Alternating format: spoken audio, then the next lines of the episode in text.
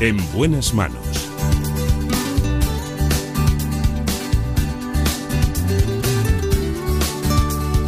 El programa de salud de Onda Cero. Dirige y presenta el doctor Bartolomé Beltrán.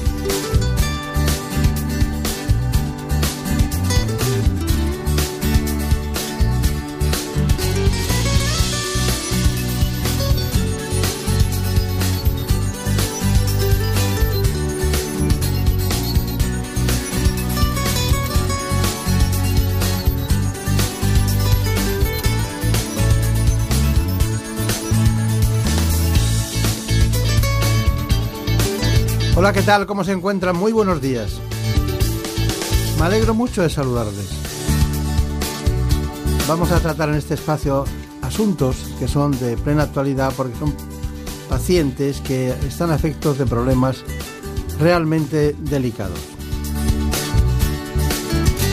Me refiero a las anemias, el Parkinson, la psoriasis y, como no, el cáncer de pulmón. Iniciamos el espacio con el doctor Juan Antonio Vargas, que es especialista en medicina interna del Hospital Universitario Puerta de Hierro de Madrid. Para adentrarnos en lo que son las anemias y los tipos más frecuentes, o la relación que hay entre anemia y embarazo, vamos a hablar con el doctor Vargas.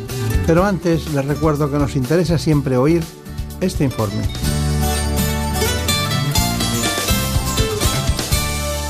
Las anemias constituyen una de las patologías hematológicas más frecuentes de la población. De hecho, se estima que entre el 2 y el 3% de la población española ha sufrido alguna vez esta enfermedad de la sangre. La anemia se debe a una disminución en la concentración de hemoglobina por diversas causas y la consecuente disminución de la capacidad de transporte de oxígeno a las células del organismo. Hay distintos tipos de anemia y su tratamiento dependerá de la causa que la provoca. Están las anemias carenciales, ya sea por déficit de hierro, también llamada ferropénica, o por falta de vitamina B12. Estas afectan a una de cada cinco mujeres y a casi la mitad de las embarazadas. También puede aparecer anemia a consecuencia de algunas enfermedades crónicas como el lupus, la artritis o la enfermedad de Crohn. Otros tipos son la anemia hemolítica por pérdida de glóbulos rojos, aquella por incapacidad de la médula ósea, la anemia por agrandamiento de los glóbulos rojos o cuando existen alteraciones genéticas de la hemoglobina que provocan su mal funcionamiento. Es muy difícil, es bueno encontrar a médicos de atención primaria que son auténticos internistas, ¿no? conocen en medicina de familia una especialidad polivalente en todos los sentidos, pero ir a la esencia de la medicina interna hospitalaria, de alguien que se ha dedicado toda su vida a eso, no es tan fácil. No es tan fácil encontrar un buen especialista en medicina interna, aunque cada hospital tenga el suyo, eh, actúan muy internamente, son muy desconocidos. Tenemos la posibilidad de conocer a uno que es una auténtica referencia para nosotros. Se trata del doctor Juan Antonio Vargas, eh, trabaja en la Clínica Puerta de Hierro de Madrid y es el decano de la Universidad Autónoma de Madrid. Doctor Vargas, esto es, es curioso, ¿no? Pero tiene usted una formación eh, muy al paso, ¿no? Primero es como cuando vienen de alevines, cadetes, luego juveniles, luego pasan al primer equipo, ¿no? Y aquí pasa lo mismo, ¿no? Eh, médico especialista, primero licenciado, doctor en medicina, decano y luego en la experiencia profesional de residente, ha pasado por todas las fases. Y, y, siempre se le encuentra más dentro de la consulta con pacientes que, que, por ahí haciendo otras cosas, ¿no? Es decir, que menos el fútbol, ¿no? Sí, de vez en sí, cuando. Sí, también, también. bueno, sí, eh, realmente eh, hice la, la, residencia de medicina interna en la antigua clínica Puerta de Hierro y me quedé allí. Y entonces, bueno, pues he pasado por los diferentes sitios a nivel asistencial, eh, adjunto y actualmente jefe de sección y a nivel docente, como el Hospital Puerta de Hierro está vinculado a la Universidad Autónoma de Madrid, pues he tenido la oportunidad de ser asociado, titular, catedrático y desde hace casi ocho años el decano de la Facultad de Medicina. Si es verdad que, no me he movido del, del sitio mmm, y eso, bueno, pues como todo, pues tiene sus cosas buenas porque de alguna manera te permite un conocimiento muy amplio de todo, pero bueno, a lo mejor también merece el también está bien el, el, el, moverse. En mi caso, esta ha sido mi vida claro. y, y, bueno, contento igualmente. Ya veo. Bueno, ¿la anemia es un, es, eh, es un síntoma o es una enfermedad? La verdad que es más bien un síntoma más que una enfermedad, porque mm, realmente mm, la anemia puede ser un síntoma de múltiples, múltiples enfermedades. Cuando vemos un paciente con anemia, pues hay que hacer realmente un gran, gran diagnóstico diferencial. Eh, existen tipos de anemia muy frecuentes, como pueden ser los, eh, déficits de hierro, que pues, pueden ser los más habituales, pero siempre hay que hacer abrir claramente el abanico de posibilidades, porque la anemia puede ser realmente porque la médula ósea no fabrique bien los glóbulos rojos o porque se destruyan o porque se pierdan. Entonces hay que intentar buscar eh, cuál es el origen eh, de, esa anemia. Con lo cual, desde luego, es, más bien un síntoma que, una enfermedad. Eh, los que no aprecian una, una anemia en un momento determinado pueden estar equivocándose, ¿no? Sí, eh, bueno, los pacientes a veces eh, mm, no tienen síntomas concretos, sobre todo las anemias que son crónicas, las anemias de lenta instauración, pues puede llevar a la persona a de alguna manera adaptarse, acostumbrarse a esa situación de una disminución progresiva de glóbulos rojos. El organismo tiene la capacidad de adaptarse a ese tipo de situación. Entonces, mm, bueno, pues eh, las personas a lo mejor se hacen una analítica de sangre y pueden observar que tienen, que tienen una anemia y que ponen en marcha pues, un procedimiento diagnóstico. Eso en la parte del, paciente y en la parte, digamos, clínica, yo creo que todo médico que observa una anemia en una mujer, en un hombre, unos determinados niveles de cifras de hemoglobina, yo creo que es necesario poner en marcha un procedimiento diagnóstico, aunque sea escueto, concreto, pero suficiente para poderlo diagnosticar. Claro, claro. ¿Cuál es la, vamos al binomio con cáncer, cuál es el cáncer que da que a usted le sorprende más la anemia o que le incita a decir, claro, si tiene sangre en heces, si tiene anemia, usted piensa en el cáncer de colon inmediatamente. O antes eh, se pensaba cuando era uno digestivo, de digestivo alto, ¿no? que se ve tampoco ahora las hemorragias digestivas altas, salvo que haya varices. Eh, entonces, ¿qué, ¿qué es lo indicativo? Es verdad que eh, la, anemia en los tumores digestivos, pues lógicamente es un factor muy habitual, pero por pérdida una persona tiene una neoplasia en el colon o en el estómago y puede tener realmente pérdidas hemáticas. Pero la anemia en el cáncer eh, es una anemia que se llama de enfermedad crónica. Hay una serie de... Eh, el, cáncer provoca una reacción inflamatoria y esa reacción inflamatoria está determinada por una serie de sustancias que realmente eh, provocan eh, provocan un defecto a nivel de la médula ósea. Eh, la anemia de enfermedad crónica es como que realmente la médula ósea no es capaz de utilizar bien el hierro que le llega a la, médula ósea y de hecho bueno, uno de los datos que existe eh, a veces en, la, anemia asociada al cáncer es incluso el hierro elevado, la ferritina elevada, que la ferritina es una molécula que es como el depósito del hierro en el organismo. Entonces hay anemia de enfermedad crónica, anemia asociada al cáncer unida a esta situación inflamatoria y luego está la anemia realmente por pérdidas hemáticas. La más habitual, desde luego, es el, las neoplasias de colon, en la cual hay una pérdida paulatina, progresiva, y que pone también igualmente ojo a visor. ¿no? Existen pruebas concretas, la sangre oculta en heces inicialmente para detectarlo y luego las pruebas endoscópicas. Los tumores digestivos y los tumores génito-urinarios pues son los que pueden producir realmente más posibilidades de anemia. Claro. Eh, y usted, aunque no sea ginecólogo, habrá visto pacientes con anemia que luego están embarazadas de X tiempo. ¿no? La respuesta de la mujer ante el embarazo en cuanto a la manifestación de anemia cambia ¿no? de unas a otras. ¿no? Sí, eh, eh, bueno, realmente en la mujer, eh, antes, vamos, fuera incluso del embarazo, es muy habitual realmente por las pérdidas menstruales. ¿no? Existe una gran posibilidad de ver anemias farropénicas en la mujer por pérdidas menstruales.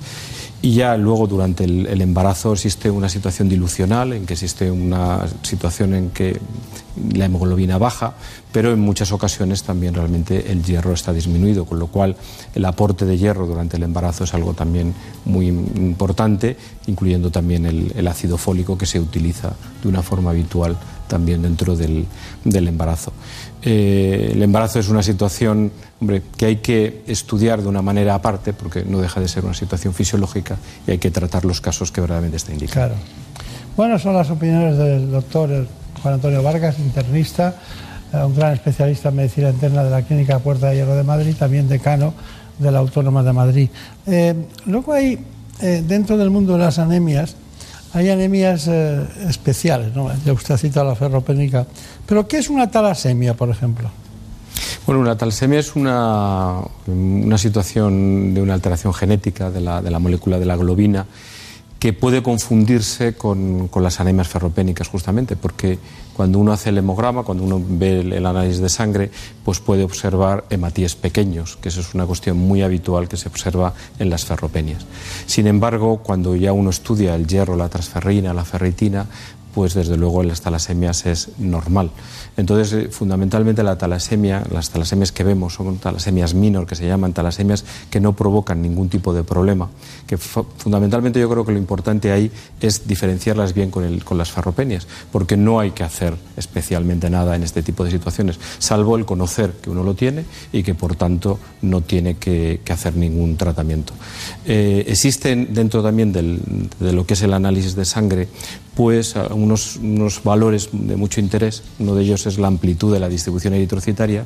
Cuando todos los hematíes tienen el mismo tamaño, eso es, eso es, de las talasemias, y cuando hay hematíes de diferentes tamaños es de las ferropenias, porque de alguna manera esa médula ósea ha podido mm, producir la maduración de los glóbulos rojos en distintos momentos, en momentos en los que ha habido menos o más cantidad de hierro. Enseguida hablaremos de estos asuntos en relación con con patologías ¿no? uh -huh. como la leucemia u otros trastornos hematológicos sí. que se acompañan de anemia y a veces son como consecuencia de una anemia, le dan importancia y, sí. y van descubriendo ustedes otras cosas. Bueno, ¿saben ustedes, volviendo a las anemias, cuáles son los síntomas más habituales de estas, eh, diríamos, indicaciones que nos da el organismo, como es el caso del síntoma de anemia?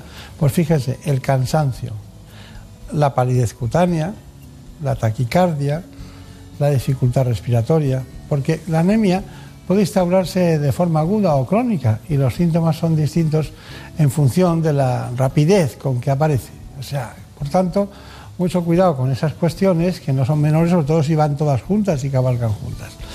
Doctor Juan Antonio Vargas, seguimos con usted y me gustaría, me gustaría saber, bueno, aquí hay un problema que es hematológico, ¿no? Y hay, en cuanto hay problemas hematológicos, pues hay eh, los leucocitos eh, van hacia arriba, van hacia abajo, eh, se unen a otros procesos y, a otras sintomatologías y, muchos cursan con anemia que las apartamos no para distinguir los problemas.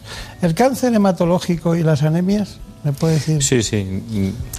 Claro, realmente cuando hay un trastorno de la médula ósea, o sea, cuando ya hay un proceso o infiltrativo de la médula ósea por un tumor o hay un tumor primario hematológico llámese pues una, una leucemia, pues realmente ahí eh, hay una infiltración de la médula ósea en el que se produce un descenso de las tres series. Ya no solamente hay anemia, sino también los leucocitos bajan y las plaquetas bajan, con lo cual los pacientes tienen los síntomas de la anemia, pero también los síntomas de los leucocitos bajos, o sea, una predisposición a las infecciones de una manera muy clara y con las plaquetas bajas, pues problemas, digamos, de hemorragias. Con lo cual ahí el cuadro clínico es distinto porque afecta a las tres series de la médula ósea. Claro, claro. ¿Hay alguna, alguna mm, cuestión dentro del mundo de las, de las anemias? Porque hemos sacado un síntoma de los principales de la medicina, ¿no?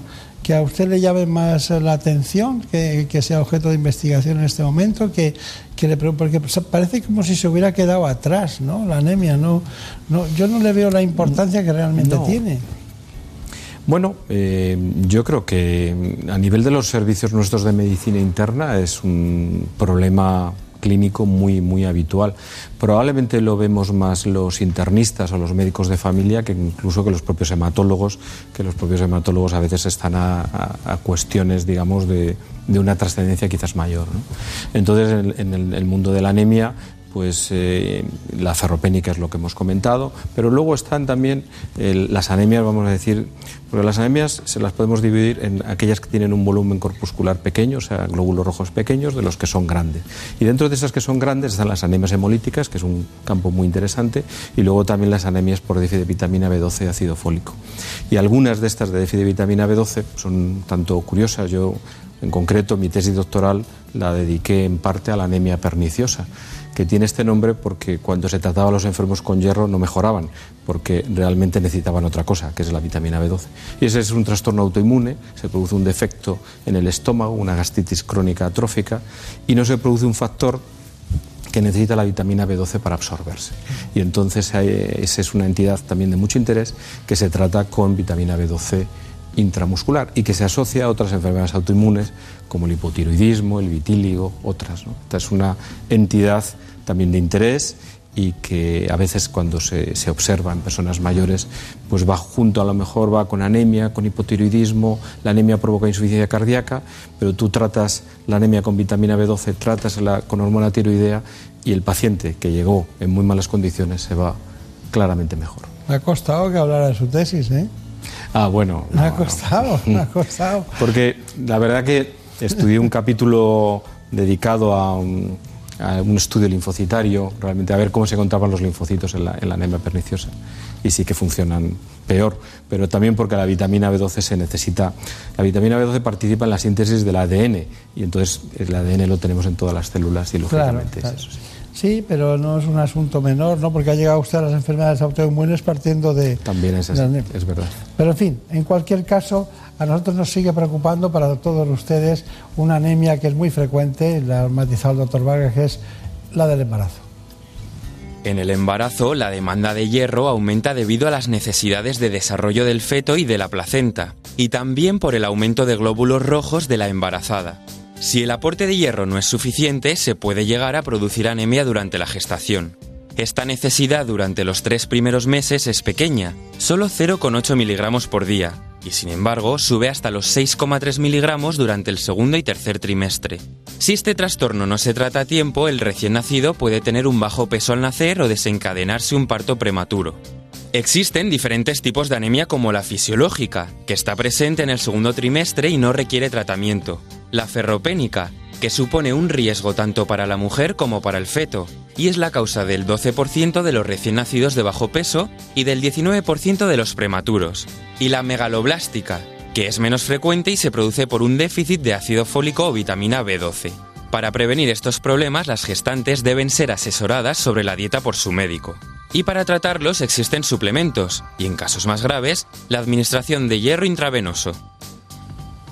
Bueno, está muy bien la información sobre el embarazo porque después de conocer estas patologías o estas alteraciones sobre la anemia en mujeres embarazadas, sepan que existen estos tres tipos, creo yo, de anemias durante este periodo. En primer lugar, las anemias fisiológicas del embarazo, que son normales, la anemia ferropénica, que ya hay que ir con cuidado y tratarlas, y las anemias, como se ha dicho, megaloblástica, que se produce por un déficit de ácido fólico o de vitamina B12. Bueno, en cualquiera de los casos, ahora nos interesa, hemos hablado de las talasemias, pero también hay otra patología que es la hemoglobinuria paroxística nocturna. Luego nos lo matiza el profesor Vargas, pero antes conozcan ustedes estas patologías. La talasemia es un trastorno hereditario que se transmite de padres a hijos y que se caracteriza por una producción anormal de hemoglobina. Se provoca entonces un incremento de proteína en los glóbulos rojos que conduce a su destrucción excesiva y produce anemia. Los síntomas de la talasemia severa abarcan deformidades óseas, fatiga, insuficiencia en el crecimiento, dificultad respiratoria e ictericia. Las personas afectadas de talasemia necesitan de frecuentes transfusiones de sangre, lo que conlleva daños al sistema cardíaco, endocrino y hepático. Sin embargo, la hemoglobinuria paroxística nocturna está provocada por la mutación de un gen que impide que numerosas proteínas de membrana se fijen en la superficie celular. Es una enfermedad sistémica que puede afectar a órganos como riñón, pulmones, hígado o sistema nervioso y se caracteriza por una anemia hemolítica intravascular. Las complicaciones principales son trombosis, hipertensión e insuficiencia renal crónica. ¿Habrá algo más bonito que la medicina? Hombre, Este, em, es una inquietud constante, ¿verdad? Todo esto que hemos hablado de la hemoglobinuria paroxística nocturna, eh, mm, ustedes los internistas, ¿no? que tienen en cuenta todas las cuestiones, eh, cuando se van viendo poco a poco y va uno haciendo el cuadro, es fantástico, ¿no? Sí, eh, es verdad que la hemoglobinuria paroxística nocturna es una entidad muy, muy especial, ¿no? Es un trastorno realmente de, de la célula STEM, de la célula madre, en el que de alguna forma los glóbulos rojos en este caso tienen una sensibilidad especial a un factor que se llama complemento y se hemolizan. Es una entidad que, que en este caso a veces cuesta diagnosticarla, son cuadros de anemia hemolítica que necesitan un estudio muy concreto con citometría de flujo. Por ejemplo, en mi hospital realmente hay un compañero, el doctor Forés, de hematología, que puso en marcha tanto el diagnóstico como el tratamiento en hemoglobina paroxística nocturna. Pero es una entidad cuando hablaba al principio de ese amplio y abanico diagnóstico diferencial, cuando uno se enfrente a, a, los casos de anemia hemolítica, los casos en los que se destruyen los glóbulos rojos, uno la tiene que tener presente. Sí. Claro, claro, claro. Usted, me llama mucho la atención en Puerta de Hierro que siempre que hay alguno de los especialistas dedicados a algo, dentro del global de cada especialidad se dedica a algo muy concreto, ustedes siempre lo ponen en relevancia entre ustedes, ¿no? Lo, lo respetan mucho eso de porque las grandes unidades de referencia en España y en el mundo nacen como consecuencia de la locura que tiene un gran especialista sí. por un ámbito y luego se acaba convirtiendo en una unidad de referencia, ¿no? Eso sí. ha sido así siempre, ¿no? Sí, bueno, mm, como decía al principio, mm, mi hospital ha sido siempre el Hospital Puerta de Hierro, ¿no? Entonces, bueno, es un hospital como que, que voy a decir, que, que le quiero eh, estructuralmente y, y, igualmente aprecio enormemente a todas las personas que lo, que lo conforman. Y, bueno, tengo grandísimos compañeros con los que he podido compartir pues eh, la vida y la profesión durante muchos años y gente a la que, a la que respeto mucho de todas las especialidades. Eh, eh, desde luego puedo comentar, hay unidades de referencia muy diversas, pero el Hospital Puerta de Hierro, ahora mismo en su sede de Majadahonda, es un hospital que da, tiene una infraestructura verdaderamente maravillosa eh, tenemos profesionales excelentes y luego tenemos aquello que se llama el espíritu de Puerta de Hierro, que ese espíritu de Puerta de Hierro indica también un poco, yo creo que el intento de ser eh, cordiales con la gente, de empatizar con los pacientes y también quizás de comportarnos como una familia, que eso nos viene de la antigua clínica Puerta de Hierro, que era un sitio pequeño y nos comportábamos como, como una familia. Sí. Bueno, da la impresión de que fue un hospital diferente en aquel conjunto de hospitales españoles como La Paz, Ramón y Cajal mm. y luego Puerta de Hierro, Segovia de Arana, ¿no? donde empezaron las residencias más importantes. ¿no? Son todos ustedes de ese trozo. ¿no? Sí, eh, José María Segovia Arana, que, que, vino desde la Fundación Jiménez Díaz, la Clínica de la Concepción, él organiza lo que es el, Hospital Puerta de Hierro, pero no solamente la Clínica Puerta de Hierro, él realmente pone en marcha también nuestra Facultad de Medicina, fue el primer decano de la, de la Facultad de Medicina y puso en marcha todo aquello que disfrutamos ahora mismo en el Sistema Nacional de Salud, de alguna manera. Segovia Arana y sus colaboradores, por ejemplo el profesor Vicente Rojo, pues fueron personas que tuvieron la clara evidencia de poner en marcha el sistema MIR, el Fondo de Investigaciones Sanitarias, las especialidades como la medicina de familia, eh, los técnicos de laboratorio, realmente todo aquello que ahora tenemos, incluso podemos hablar temas de educación médica, ellos estuvieron en, en, en, en los inicios y en, el, y en el desarrollo. Y entonces, bueno, pues los que hemos tenido la oportunidad de vivirlo de una manera cercana, pues lo valoramos y, y lo que nos apetece es mantenerlo y, y si podemos, dentro de, de, lo posible, pues mejorarlo, pues intentarlo, claro. ¿Y, qué, y, ¿Y dónde está el paciente en todo ese engranaje? Pues el paciente está en el centro absolutamente de todo. El paciente es lo que, de alguna manera, eh, lo que mm, es nuestro objetivo principal, es tener que, velar por, su salud. ¿no? Pero yo creo que, los que nos gusta eh, bueno, un internista, evidentemente, nuestras herramientas muchas veces es eh, la historia clínica, ¿no? lo que es la anamnesis y la exploración clínica. Todo eso nos conlleva pues, realmente la comunicación con el paciente, el trato con el paciente, el ponernos en lugar del paciente, por eso decía también antes lo de la empatía. Entonces, el hecho de tener una buena comunicación con él es una cuestión básica. Y entonces, esa comunicación conlleva también saber lo que quiere el paciente, ¿no? verdaderamente cuáles son sus deseos, cuáles son también sus miedos, porque muchas veces eh, eh, con una conversación tranquila, relajada, puedes disminuir esa incertidumbre que lógicamente tiene un paciente cuando se enfrenta a una enfermedad. Bueno, no puedo contar todo lo que, lo que sé. Si está usted allí a las 8 y se va a las 8 de la noche. Sí, ahora mismo tengo unos, horarios, largos, sí. sí, siempre los ha tenido. No le pregunto a qué hora se levanta, pero prácticamente se lo diré ahora.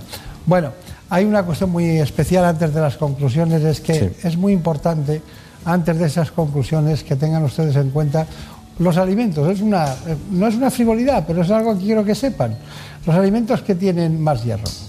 La yema de huevo, la carne de vacuno, los mariscos nunca crudos o poco cocinados, la carne de cerdo, las sardinas, las sardinas, las almendras, las nueces, las legumbres, el plan integral, algunos cereales enriquecidos con este mineral. Eso es, eh, puede ser, digamos, la lista de los elementos fundamentales que tienen hierro. Eh, profesor Juan Antonio Vargas, hemos compartido muchas veces muchas reuniones, que no vienen al caso, médicas, científicas y tal, pero, pero me gustaría que me dijera cuál es su conclusión de este tema de las anemias, eh, en concreto su conclusión definitiva para aquellas personas que con una anemia encontraron otro camino y tuvieron un cáncer, o con aquellas que no tuvieron nada, o aquellas mujeres que tienen miedo cómo puede afectar al niño yo, yo, creo de todos modos que la gran mayoría de las personas que tienen anemia van a tener procesos de alguna manera, yo creo que, tratables habitualmente. ¿no? Eh, es verdad que puede haber que no lo hemos tratado, pero puede haber defectos de absorción, también por ejemplo a nivel del hierro, pues a lo mejor una anemia ferropénica puede detectar otra enfermedad como una celíaca, ¿no? Una sensibilidad al gluten puede detectarlo.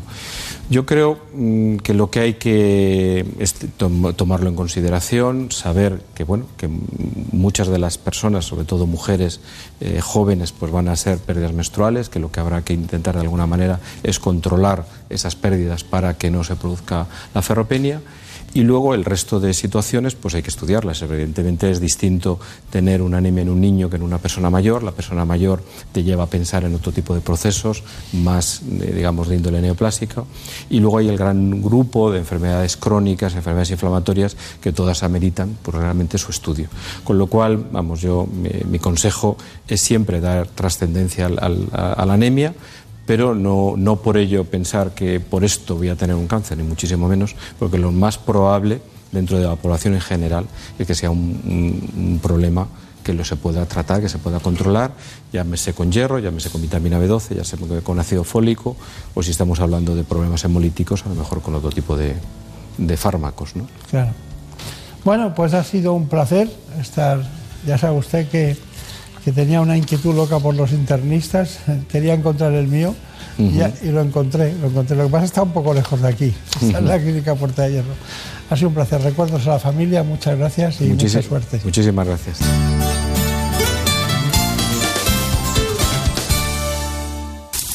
Es lógico. Murprotec, empresa líder en la eliminación definitiva de las humedades, patrocina la salud en nuestros hogares. ¿Te lo dije o no te lo dije? Sí, papá. Si es que nunca me haces caso. ¿Cuánto dinero te has gastado ya en, las dichosas humedades para nada? Tienes razón, papá. Si hubieras llamado Murprotec desde el principio, otro gallo cantaría. Que te elimina las humedades de forma definitiva y te dan una garantía de hasta 30 años. Manda, pásame el contacto, porfi. Llama al 930 1130 o entra en murprotec.es. Es que lo que no sepa un padre. En buenas manos el programa de salud de Onda Cero. Dirige y presenta el doctor Bartolomé Beltrán.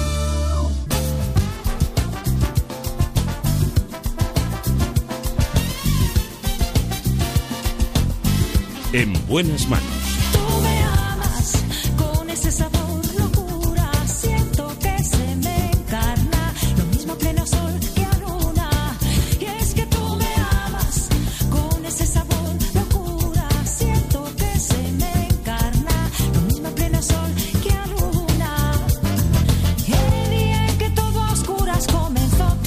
Nos entramos en el ámbito de la neurología para hablarles con ustedes de un asunto muy interesante. Me refiero a ese temblor que conocemos como enfermedad de Parkinson. Cada año se diagnostican en España unos 10.000 nuevos casos de Parkinson. Lo hacemos acompañados de la doctora Rocío García Ramos, que es neurólogo del Hospital Clínico Universitario San Carlos de Madrid.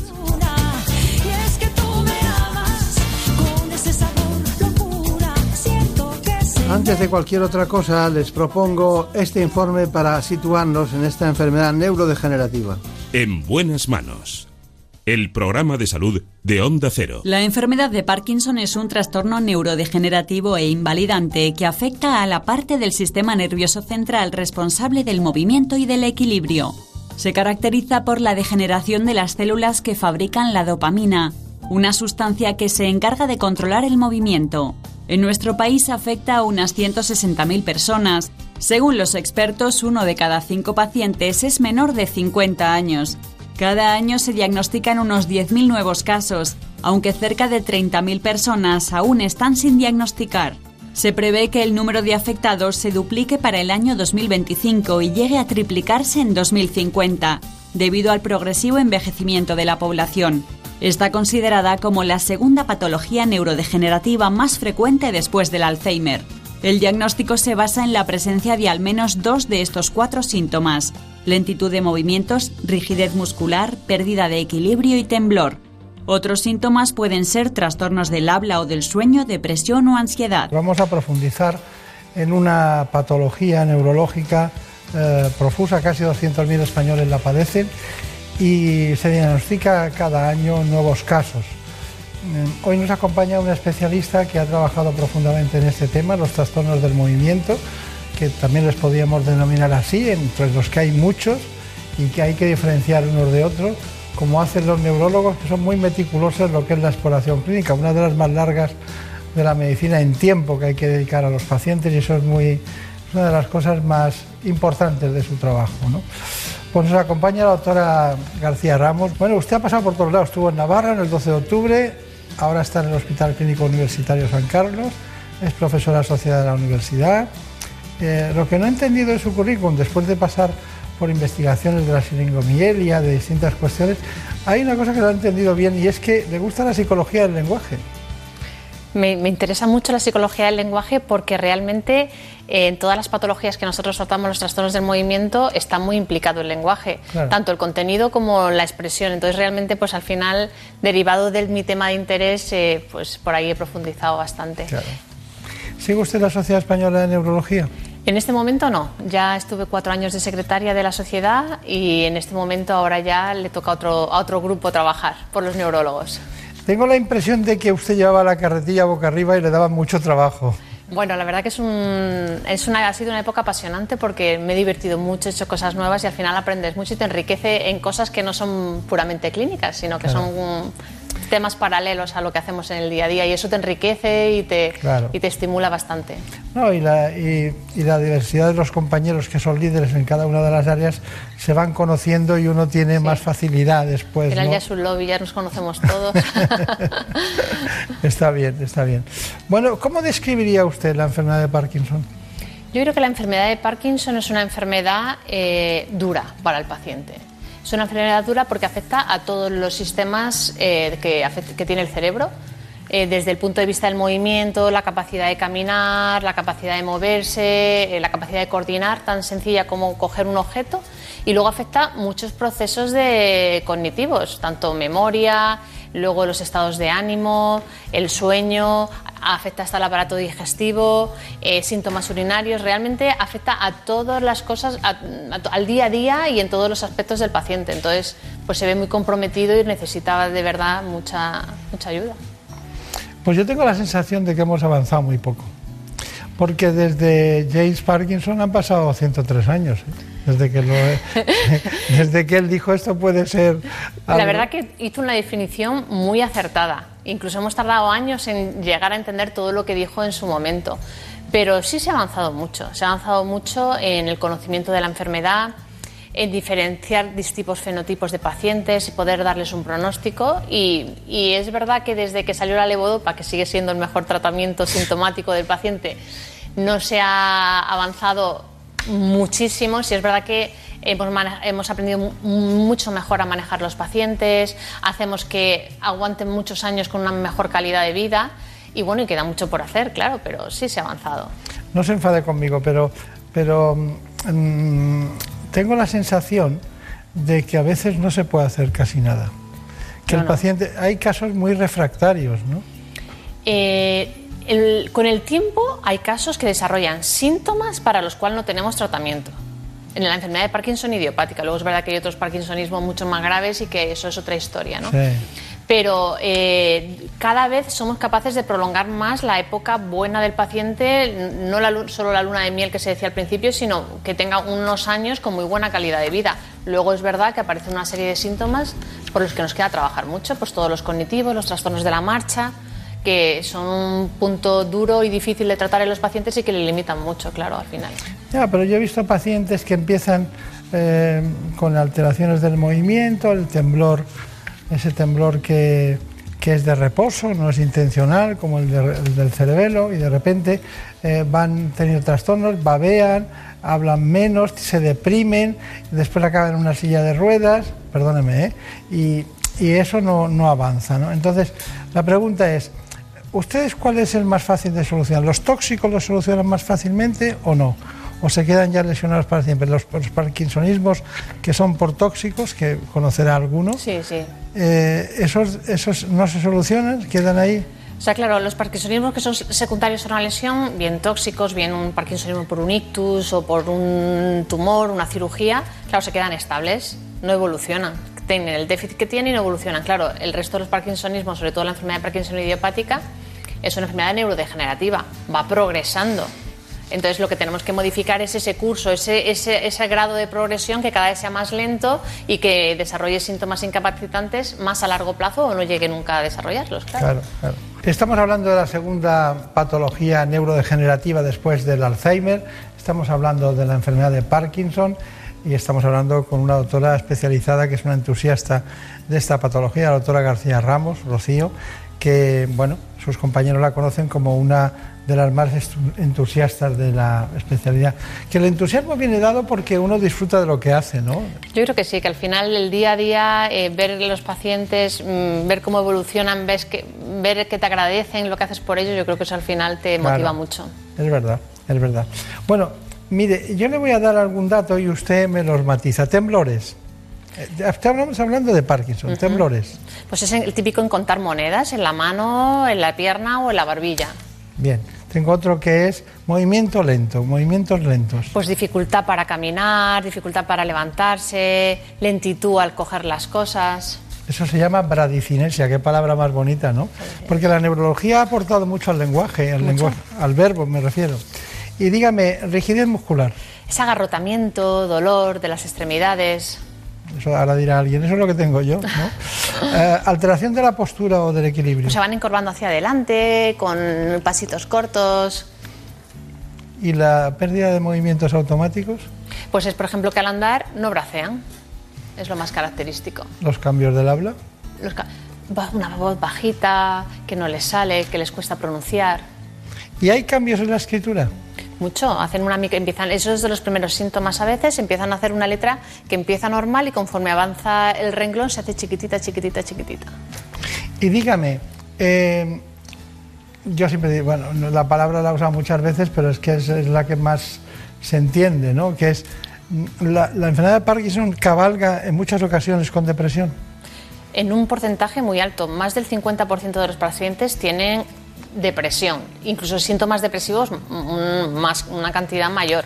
Es verdad que una depresión grave, un porcentaje más pequeño, entre un 15 y 20%, pero es un síntoma intrínseco a la enfermedad. al final no solo se pierde serotonina, o sea, dopamina, si no se pierde serotonina, se pierde noradrenalina, otra serie de neurotransmisores que son básicos para el estado Claro, los arrastra, claro. Luego también es muy interesante que estos pacientes no solo están deprimidos, sino que están apáticos, que es un síntoma incluso más incapacitante, que es que pierden la iniciativa a hacer cualquier cosa.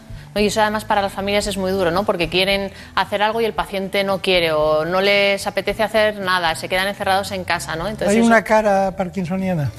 Sí, la cara triste he perdido la expresión, he perdido la alegría, están todo el rato con cara triste, que a veces incluso esos pacientes no están deprimidos, pero da aspecto de depresión también.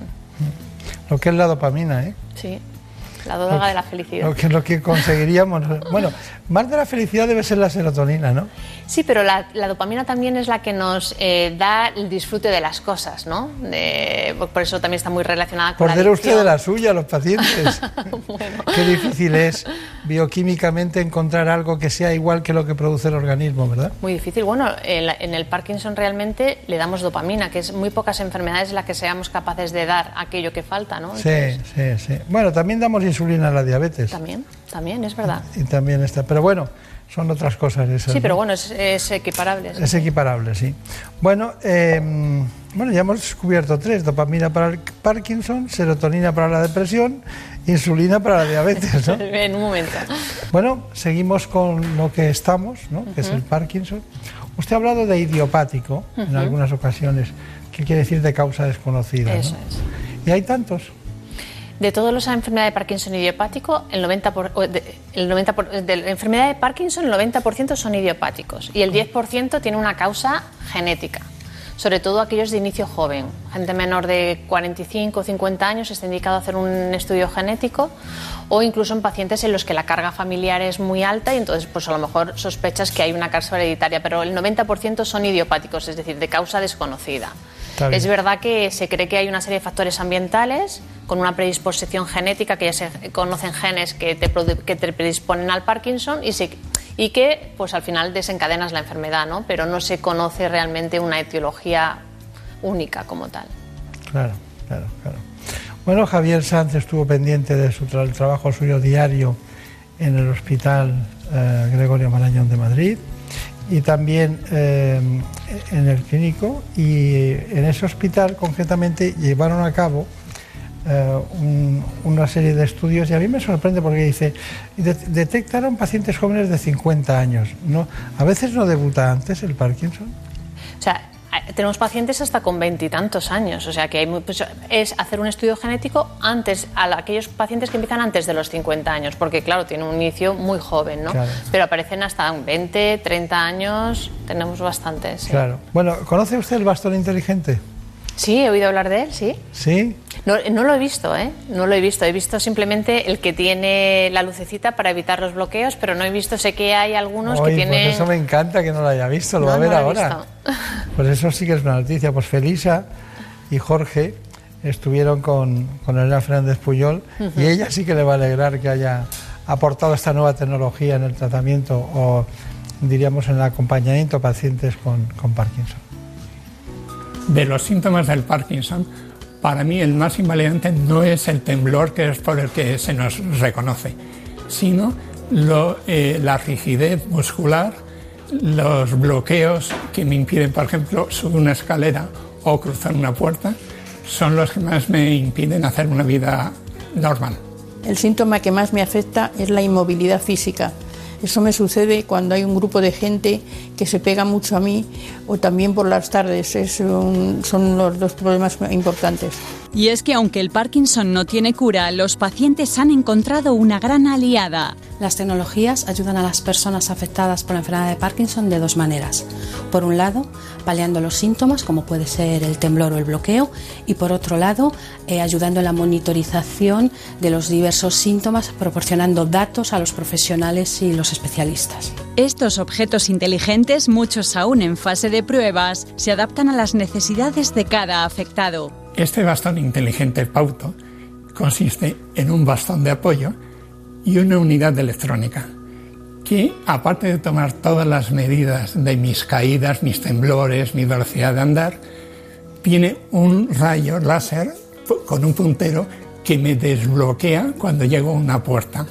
El bastón además lleva un sistema de geoposicionamiento para saber dónde está la persona y un botón de emergencia que si hay una caída, coge y manda el aviso o a tu cuidador o a un sistema público de emergencias como es el 112. Yo me pongo los zapatos inteligentes sobre mis propios zapatos, eso hace que el zapato desprenda una luz sobre el suelo y esa luz es la que yo piso y con eso propicio el movimiento. Eh, los estoy usando por la noche para levantarme del espacio de mi salón a mi dormitorio y ese espacio antes me costaba muchísimo esfuerzo y ahora lo hago muy despacito pero muy bien. Innovaciones que le plantan cara al Parkinson, mejorando la calidad de vida de miles de personas. Qué curioso las, las nuevas tecnologías que vamos a ver avanzar en el ámbito de las personas más mayores. A mí eso de la tercera edad no me gusta, pero, ni de los jubilados ni nada por el estilo, pero como consecuencia del envejecimiento de la población, ¿no? Hombre, yo creo que Estas eh, dos son una ayuda increíble. y hay que utilizarlas porque están en el día a día. Por ejemplo, ahora eh, se están haciendo muchos ensayos clínicos con, el, con smartphone para monitorizar la situación motora del paciente. Es decir, no solo estas ayudas que hemos visto que les ayudan a desbloquearse del freezing, sino mm, s- dispositivos que ellos llevan. Entonces les monitorizan el tiempo del día que tienen en on, o sea, que están con el efecto de la medicación, y el tiempo, y el tiempo en off. Entonces eso es muy útil pues, para hacer ensayos clínicos, a ayudarnos a nosotros a manejar los síntomas en la consulta. Entonces ahora se está intentando validar y parece que tienen resultados prometedores. Está muy bien eso. Ujú. Bueno, eh, doctora Rocío García Ramos, eh, hay una, una cuestión y es que el tratamiento, bueno, ya sabemos que es la ledopa, la dopamina, pero ustedes hacen otras cosas, ¿no? Manejan otras cosas. ¿Cómo vamos de menos a más? O sea, realmente eh, una cosa son los tratamientos que nosotros tenemos disponibles hoy día. Eh, nosotros empezamos normalmente con ayudantes dopaminérgicos, no son fármacos, de entrada no ponemos levodopa en la mayoría de los pacientes, sobre todo en los jóvenes, en los mayores sí, y intentamos poner fármacos que nos permitan ahorrar levodopa a largo plazo para no intentar ponerles demasiadas dosis y de esa manera intentar mm, que tengan una situación motora no fluctuante durante más años, ¿no? porque si no al final la dosis acumulativa de levodopa es lo que al final hace que los pacientes pues fluctúen mucho. Entonces bueno, pues hay un montón de fármacos que nos ayudan a eso, eh, agonistas dopaminérgicos, inhibidores de la MAO y con bueno, un montón de fármacos que al final hacen que el paciente pues esté bien. ¿Qué pasa? Que la propia enfermedad te lleva a las fluctuaciones motoras. Eso significa que hay momentos del día que están bien y momentos del día que están mal. Una vez que los pacientes ya tienen cuatro o cinco dosis de medicación eh, o bloqueos muy invalidantes a lo largo del día durante un periodo de tiempo razonable, pues tienen que pasar ya lo que nosotros llamamos terapias de segunda línea. Y ahí es lo que se comentaba antes en el vídeo, pues están las bombas de perfusión y están la cirugía, la estimulación cerebral profunda.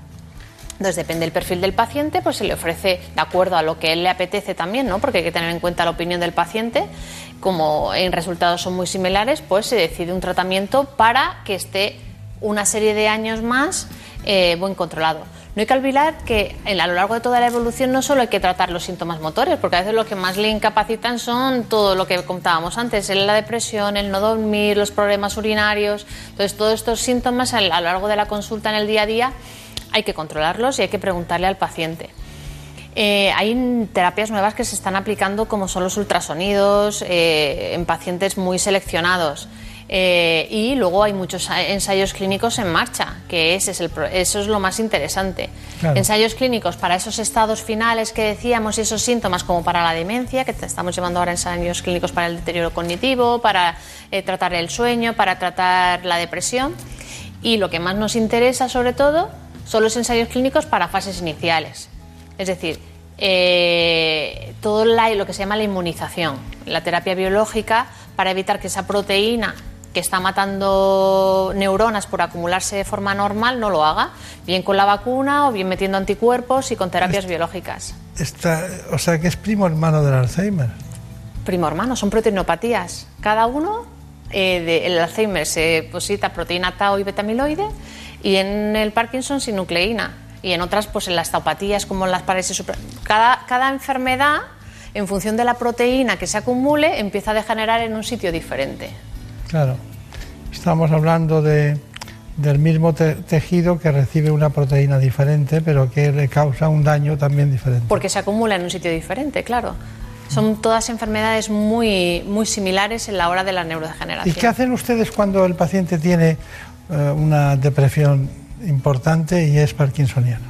Pues primero, de- lo más importante es detectarlo, detectarlo en el día a día, estar pendiente y que, y, y que y intentar eh, que el paciente o la familia no lo refiera. Y por supuesto tratarlo, tratarlo, no puedes tener un Pero como, a la vez. Simultáneamente, sí, Sí. sí, con antidepresivos. Hay una serie de antidepresivos especialmente recomendados para pacientes con enfermedad de Parkinson porque no producen efectos secundarios importantes y claro, muchísimos de nuestros pacientes eh, tienen antidepresivos, tienen ansiolíticos, tienen hipnóticos, eh, para tratar agresividad, para tratar alucinaciones que muchos de estos pacientes también tienen. Fármacos como en el Alzheimer para la memoria. O sea, al final, estos pacientes te puedes encontrar un paciente a lo mejor que tiene 15, 20 pastillas para la misma enfermedad, cada una tratando un síntoma diferente, claro. Bueno, muy interesante todas estas cuestiones, pero tengo la sensación de que estamos en la periferia en muchas ocasiones. Sabemos la, que es curioso que sabemos la sustancia que lo provoca, ¿no? Eh, la falta de la sustancia que lo provoca y luego estamos dando muchas vueltas y yo me imagino que ustedes estarán investigando cosas que si salen, dice, bueno, aquí hay un tema muy importante, ¿no? Por ejemplo, a mí me inquieta mucho el que me ha inquietado mucho y no conocía ese tema eh, en profundidad y tampoco la posible relación en que fuera tanto una proteína con determinadas características para el Alzheimer y una proteína idealina también de determinadas características para el Parkinson. ¿En qué están ustedes? ¿En qué está usted? ¿En qué le inquieta? A mí me inquieta el, de, el frenar el curso de la enfermedad. Realmente el disponer de un fármaco que nos modifique la enfermedad y que pare la progresión. Yo creo que ese sería el éxito de, terapéutico más importante en la enfermedad de Parkinson. De hecho, toda la todos los ensayos clínicos en inmunización, tanto activa como pasiva, que están en marcha, eh, van en ese camino y eso es la verdad que va a ser muy prometedor y yo espero que de aquí en los próximos 5 o 7 años tengamos resultados de algún ensayo clínico que esté en marcha y de algunos que van a empezar. O sea, yo creo que eso va a ser el mayor reto. Y luego también es muy importante el diagnóstico precoz y un buen tratamiento de los pacientes, un abordaje multidisciplinar y ah, tratando todos los síntomas que, que tienen y poniéndole hincapié en una atención cercana y completa. ¿no? Yo creo que eso también al final mejora mucho la calidad de vida y, y, los pacientes lo agradecen y, llevan mejor la, la, enfermedad. Está bien. Bueno, ¿se imagina alguna vez un titular de esos de Nashville o de algún sitio que dicen un equipo de investigadores dirigidos por la doctora Rocío García Ramos ha encontrado una vacuna contra, contra el Parkinson. ¿Sería eh, posible? Vamos a ver, nosotros eh, realmente lo que esperamos es participar en alguno de los ensayos clínicos realmente que se lleven a cabo en esto, ¿no? Entonces, claro, esperemos contribuir, por supuesto, y nuestros pacientes sobre todo que se ofrecen en estas, para estas investigaciones, ¿no? Pues esperaremos. Por supuesto. Esperaremos. Por supuesto. Muchas gracias por venir. Me ha encantado verla de nuevo. por inventarme. No sé si me gusta tanto que haya dejado de ser mm, eh, secretaria general de la Sociedad Española de Neurología, porque sus compañeros la echarán de menos muchísimo. Bueno, eso espero. Bueno, muchísimas gracias. gracias. Bueno, un pueblo con mar, una noche, después de un concierto.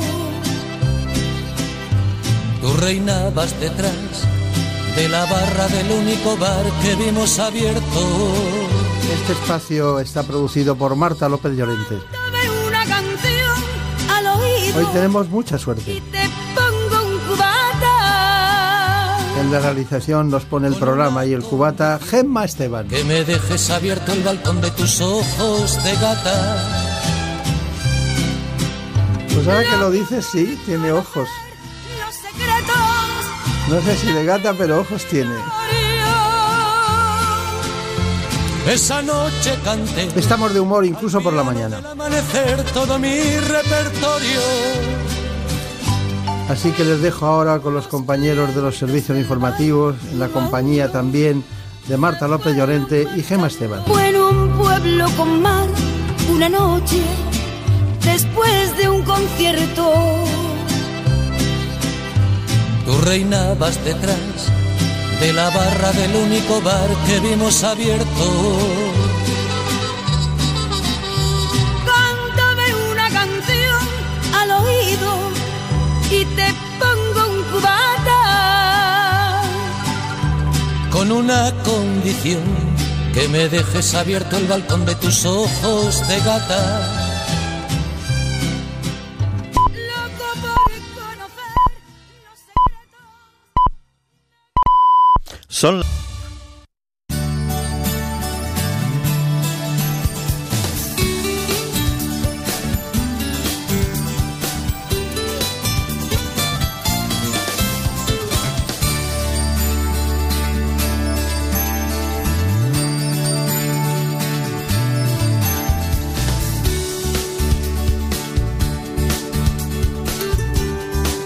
En buenas manos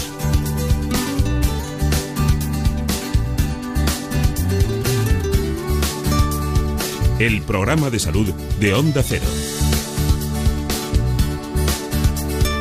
Dirige y presenta el doctor Bartolomé Beltrán.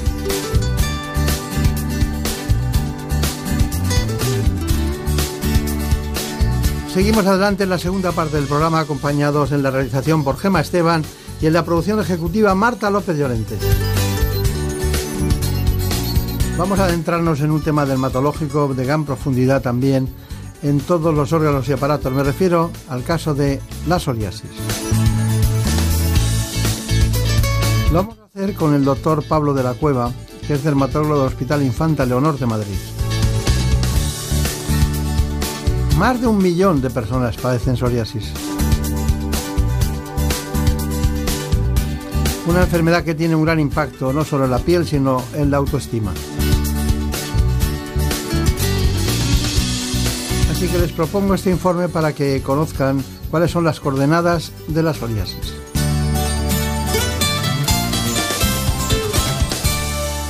Reconocida como enfermedad crónica por la Organización Mundial de la Salud, la psoriasis es una patología inflamatoria autoinmune de la piel. En España afecta a más de un millón de personas y suele aparecer entre los 15 y los 35 años, aunque también afecta a niños y a personas mayores. Su manifestación más habitual es la aparición de lesiones cutáneas cubiertas de escamas y provocar picor. Es una enfermedad crónica y se presenta en brotes, y en ningún caso es contagiosa. De momento no tiene cura, pero gracias a las distintas opciones terapéuticas, tanto orales como tópicas, se pueden reducir sus efectos. En hasta un 30% de los pacientes, esta enfermedad va más allá de un problema de la piel y aparece además la llamada artritis psoriásica. Esta patología se caracteriza por una inflamación crónica de las articulaciones, provocando hinchazón y dolor. Esto, unido a la merma de la autoestima, hace que afecte de forma muy importante a la calidad de vida del paciente. Bueno, pues está con nosotros el doctor Pablo de la Cueva, es dermatólogo, trabaja en Vallecas, en el Hospital Infanta Leonor de Madrid. Bueno, un sitio de referencia para muchas patologías en aquella zona, en aquel distrito, pero en este caso eh, hemos echado mano de él para hablar de la psoriasis. Mm, hay muchas cuestiones que determinar en este aspecto que evolucionan, pero cada vez hay más tratamientos, pero sigue siendo un proceso crónico, es un proceso que además es autoinmune y que cursa con picor.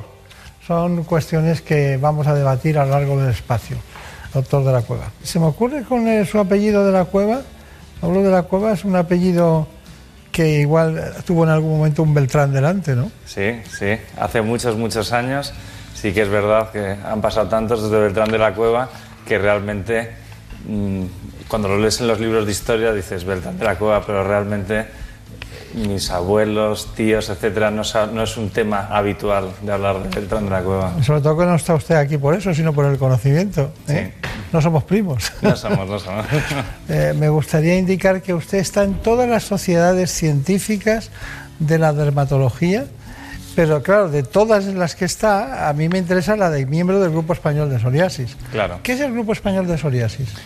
El grupo de psoriasis es un grupo de dermatólogos que pertenecemos a la Academia Española de Dermatología, que es la sociedad científica de la dermatología en España. Entonces, dentro de los campos de interés de la dermatología, uno muy importante es la psoriasis y se ha formado un grupo de trabajo en el que se investiga, en el que se hace, es la punta de lanza en formación, en docencia, un poco es la cara visible de los dermatólogos en España para dar pues consejo tanto a pacientes como a otros especialistas o profesionales sanitarios para dar luz a los avances de la psoriasis. Claro. Bueno, así que usted es de la Academia Española de Dermatología, de la, también de la Americana. Eh, he leído que era del Colegio Latino o Ibero-Latino de Dermatología también y también del europeo. O sea que, pero lo importante para nosotros es eso. Se formó en Madrid, está en el Hospital Infanta Leonor, es presidente de la sección del Centro de la Academia Española de Dermatología y venología. Y en conclusión, si a usted tuvieran que decirle, díganos en pocas palabras qué es la psoriasis. La psoriasis es una enfermedad de la piel inflamatoria que cursa con unas lesiones que son rojas, descamativas, que pican y que en los últimos años se ha visto que está relacionado con otros procesos inflamatorios y por eso se dice que es una inflamación sistémica porque se relaciona con inflamación de las articulaciones o con otras comorbilidades. Está bien, está bien. Bueno, eh, bueno, pero ah, usted ha dicho que tiene unas manchas rojas, pero ¿y, y no se transforman en blanquecinas en algún momento? Sí, rojas y que descaman.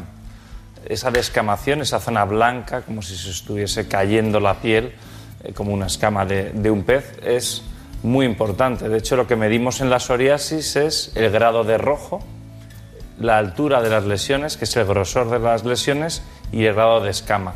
Hay personas que tienen mucha descamación y de hecho ensucian la casa, eh, la ropa, todo el rato, bueno, pues tienen que estar quitándose porque una localización muy frecuente es en el cuero cabelludo y parece que tiene una caspa muy importante, con lo que se tienen que estar todo el rato limpiando. Eso marca mucho a los pacientes. Lo, que más pica debe ser el cuero cabelludo, ¿no? El cuero cabelludo pica mucho, pica mucho y es de, los, de las zonas que los pacientes lo llevan peor. También lo llevan muy mal las manos y los pies, la deambulación. Lo que se ve, ¿no? Lo que se ve, lo visible, lo funcional, es decir, los pies para deambular, hacer deporte, las manos, que aparte de ser muy visibles, hacemos muchas cosas con las manos, ya sea de forma laboral o recreativa, es muy importante. Molesta mucho porque, claro, no es un cáncer, pero da una mala vida. Eso es. Es estar en vida, pero con mala vida. Claro, claro, mala calidad de vida y sobre todo en relación con los demás, ¿no? Mm.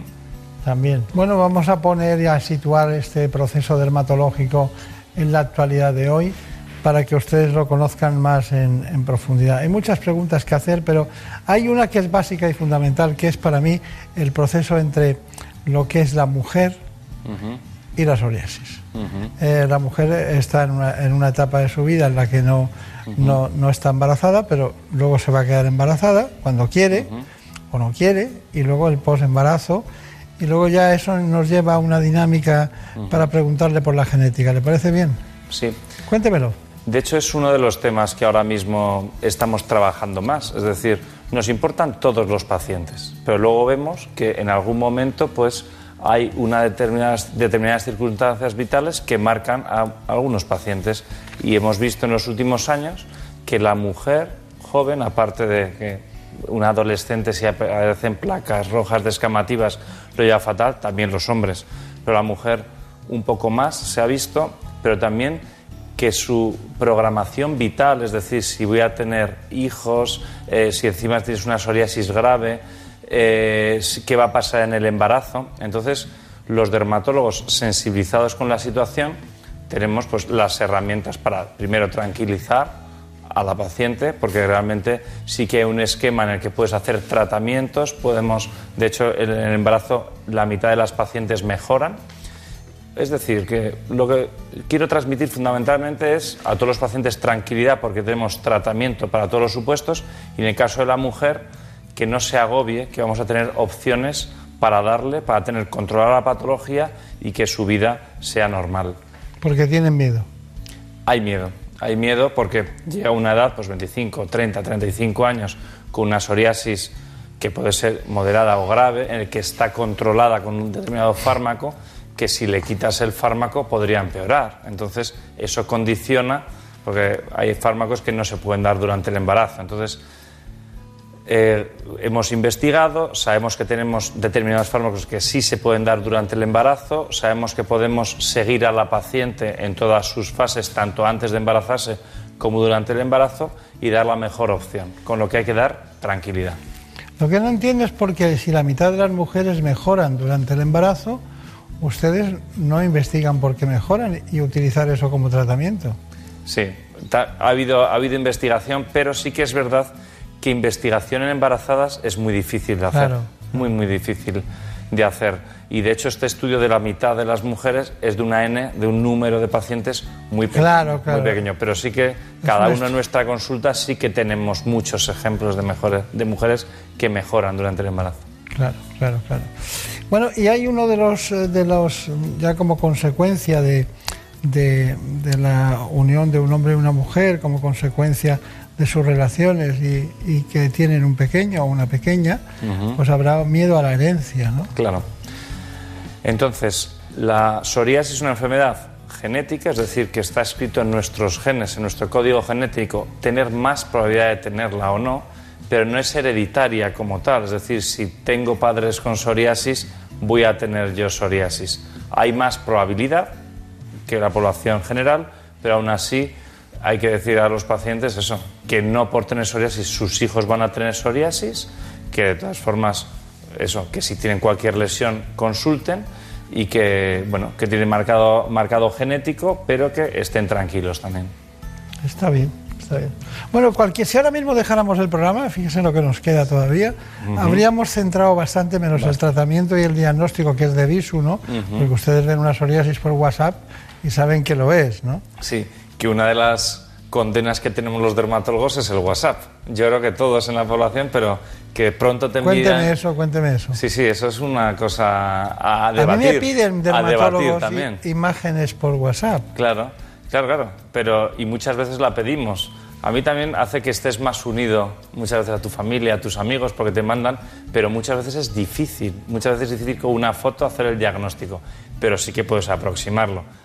Has comentado la psoriasis. La psoriasis sí que clínicamente se ve muy bien y en las fotografías habitualmente se reconoce bien. De hecho, los exámenes que teníamos en la Facultad de Medicina muchas veces eran casos clínicos con una iconografía, con una fotografía. Pero aún así, eso, que el WhatsApp de determinados dermatólogos están llenos de fotos y sí que... Eh, y no, sí y a veces una- cánceres como epiteliomas eh, vasocelulares o se ven y son es- pueden ser susceptibles de ser otra cosa. ¿no? Claro, claro. Hay y que en tener cambio mucho estamos hablando de cáncer, ¿no? Hay que ser cauto, hay que ser cauto. Bien. Bueno, eh, nosotros seguimos adelante con, con este asunto, pero hay una, hay una otra cuestión que me llama mucho la atención y es que voy a empezar en esa fase que siempre se olvida, ¿no? Ha habido mucho bulo en el tratamiento de la, de la psoriasis. Un millón de personas, que quizás más. Y recuerdo una, época que iban a Cuba a hacerse blanqueamientos a Cuba y cosas por el estilo, que en realidad no servían para nada. ¿no? ¿Me puede decir usted, yo tomo nota, cuáles serían los tratamientos más adecuados para psoriasis de menos a más? Vale. Aunque sabemos que no se cura. Ujú. Perdóneme, pero sabemos que no se cura. Pero, pero tengo dos puntos que me inquietan. Uno es ese y la otra la artritis psoriásica. ¿no? Fantástico. Pues eh, de menos a más. Es decir, lo primero que tenemos que ver es el paciente, cuánta psoriasis tiene, es decir, qué extensión o qué localizaciones tiene y también qué calidad de vida tiene el paciente, que de hecho tenemos cuestionarios para medir la calidad de vida aparte de preguntar al paciente. Con esas dos dimensiones, es decir, lo físico, lo que se ve y cómo lleva el paciente, tenemos que darle el mejor tratamiento. Y de menos a más, en las formas muy localizadas, empleamos tratamientos tópicos. Tópicos que se tienen que adecuar perfectamente a la zona. Si es cuero cabelludo, mejor un líquido o una espuma. Si es una zona muy descamativa o manos y pies, más cremas o pomadas. Si es mucha extensión, tenemos espumas o tenemos emulsiones. Sería el tratamiento tópico. Fundamentalmente, los principios activos más conocidos son los corticoides y la vitamina D o combinación de los, de los dos. Siempre explicando muy bien al paciente cómo se lo tiene que dar para que sea totalmente seguro. Si tenemos más extensión, una opción es la fototerapia, son los rayos ultravioleta que se dan en centros sanitarios habitualmente y es una emisión de rayo ultravioleta que es justo antiinflamatoria. Quita la inflamación de la psoriasis y por tanto blanquea las lesiones. Y ya el siguiente paso, en formas moderadas y graves, como ha indicado el vídeo, en lo que ya hay mucha extensión o que no ha sido eficaz el tratamiento tópico y el paciente tiene mucha repercusión de su calidad de vida, comentas con él la opción de tratamiento sistémico, que ya pueden ser pastillas o inyecciones, habitualmente o el sistémico clásico o los biológicos que tenemos desde hace 15 años aproximadamente. Ese sería el esquema general y luego lo del término individualizar. Cada paciente es un mundo y realmente nos tenemos que adaptar. Decíamos antes que es crónica, que siempre lo van a tener, pero hay algún porcentaje de pacientes que tienen psoriasis que se llama eruptiva, que incluso pueden tener brotes, pero después blanquear ellos solos en unos meses. Es decir, que cuando tenemos el primer diagnóstico de psoriasis y han pasado solo unos meses, también hay que comentarle esta posibilidad de que hay un porcentaje que podría estar durante muchos años sin lesiones. Muchas veces nos viene a consulta ya después de años y años. Es muy improbable que se le quite. Pero esos primeros diagnósticos de psoriasis eruptivo podríamos indicarle que hay un pequeño porcentaje que remitiría solo Bueno, eh, nosotros hemos preparado, a pesar de todo, para incidir una información sobre artritis psoriásica. La psoriasis es una enfermedad inflamatoria autoinmune y crónica de la piel, pero que puede desencadenar otros problemas de salud. Gran parte de los pacientes sufren además una inflamación de las articulaciones, la llamada artritis psoriásica. Otros síntomas son dolor, hinchazón y dificultad de movimiento. Aunque se desconoce su causa, se cree que es la consecuencia de una suma de factores genéticos, inmunológicos y ambientales. De hecho, un 40% de los pacientes tienen familiares cercanos afectados. El tratamiento de la artritis psoriásica varía en función de cada paciente, dependiendo de la intensidad de las articulaciones inflamadas y de la gravedad de las lesiones cutáneas. Y aunque para aliviar las articulaciones se requiere reposo, en esta patología es necesario practicar ejercicio físico diario para evitar la atrofia. Bueno, esta es la aportación de Elena Fernández Puyol a este tema, Eh, pero también tenemos otra cuestión que queremos tratar y es el que muchos pacientes necesitan algún que otro consejo complementario, ¿no? Mantener un estilo de vida saludable es fundamental para combatir la psoriasis y la artritis psoriásica. Estas patologías producen dolor y, en el caso de la artritis, inflamación en la zona afectada. Y para que mejoren los síntomas, es recomendable evitar hábitos perjudiciales. El estrés, el sobrepeso, el colesterol elevado, una piel poco hidratada y el consumo de tabaco y alcohol son los grandes enemigos de estas enfermedades. Además, mantener una alimentación poco equilibrada puede ser un factor desencadenante, de ahí que los expertos recomienden llevar una dieta saludable, combinada con ejercicio físico moderado y un régimen en casos de sobrepeso, sin olvidarnos de la ingesta abundante de agua para mejorar la hidratación corporal y eliminar toxinas. El agua de mar, el sol y la arena favorecen al organismo de estos pacientes, por lo que acudir a la playa es una buena manera de aliviar los síntomas y de aportar bienestar. Bueno, acudir a la playa siempre está bien, ¿no? siempre está bien. De todas formas, eh, una cuestión. Usted, hemos hablado de biológicos, de tratamientos biológicos, usted ha hablado de, de, diríamos, de pastillas, ha dicho, bueno, cápsulas, pastillas, tal, pero luego ha dicho eh, tratamientos con inyectables. De los, de los biológicos no ha dicho nada. Eh, porque bueno, es meterse en un territorio en el que la elección del biológico eh, lleva compromisos profesionales en todos los sentidos o experiencias clínicas también pueden ser. ¿Por qué no ha hablado de los biológicos? Bueno, he hablado de los sistémicos clásicos y de los inyectables que son los biológicos y realmente estos fármacos biológicos han cambiado muchas vidas. O sea, los tenemos aproximadamente desde hace 15 años en, en psoriasis y han ido saliendo muchos. Yo en una primera entrevista con el paciente, aunque tenga una psoriasis leve, le cuento todo lo que tenemos. Me gusta mucho esa entrevista primera para todas las dudas que tiene, que te las presente, eh, también esos mitos que existen sobre la psoriasis, también eh, quitarlos y contarle todas las opciones terapéuticas que hay, no para él, pero para que sepa cuántas opciones hay, qué investigación hay y que puede estar tranquilo. Se nota que la presión del paciente, esa tensión, dice, bueno, pues se ha investigado mucho y tenemos muchas opciones. Y en biológicos, desde la primera familia que apareció, han aparecido muchos fármacos. De hecho, estos nombres de los fármacos biológicos muchas veces cuando se lo comentas al paciente es como chino, porque son nombres muy complejos. Y no solo los que tenemos ahora, sino que se va evolucionando. Este mismo año hemos tenido dos aprobaciones, por ejemplo, en las comisiones de, farmacia de los distintos hospitales, el Ministerio aprueba fármacos, estamos en ensayos clínicos de nuevos fármacos, es decir, que es vivo todavía aunque tengamos muy buena eficacia y seguridad con los fármacos actuales, todavía se intenta siempre mejorar un poco más. Claro. Bueno, yo creo que si, en el caso de que yo tuviera psoriasis, eh, no la tengo, pero uh -huh. yo le pediría a usted que me tratara con un, algún biológico. Uh -huh. eh, y además, así evitaríamos incluso a lo mejor la posibilidad de la artritis psoriásica o la mitigaríamos un poco.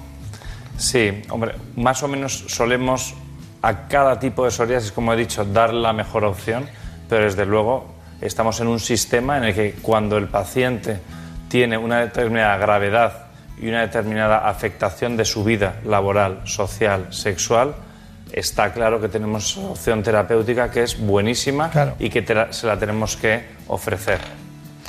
Pues ya está, ya está.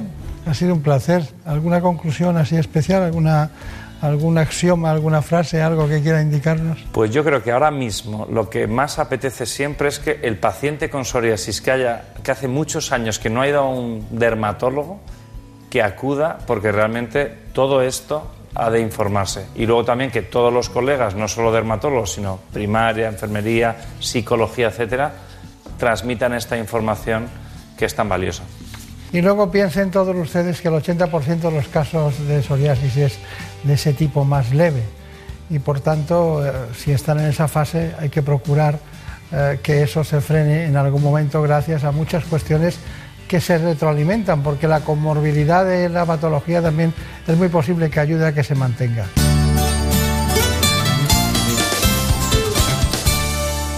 Las humedades causan graves problemas respiratorios, alergias y dolores musculares. No pongas en riesgo tu salud y acaba con ellas para siempre. Ponte en manos de Murprotec. Pide tu diagnóstico gratuito, personalizado sin compromiso y con una garantía de hasta 30 años. Contacta en el 930 1130 o en murprotec.es. Para tu tranquilidad, Murprotec. Garantía de calidad. Hay fines de semana que no salen como habías pensado. Salen mejor. Y te gustaría repetirlos, pero no siempre es posible. Los nuestros, sí.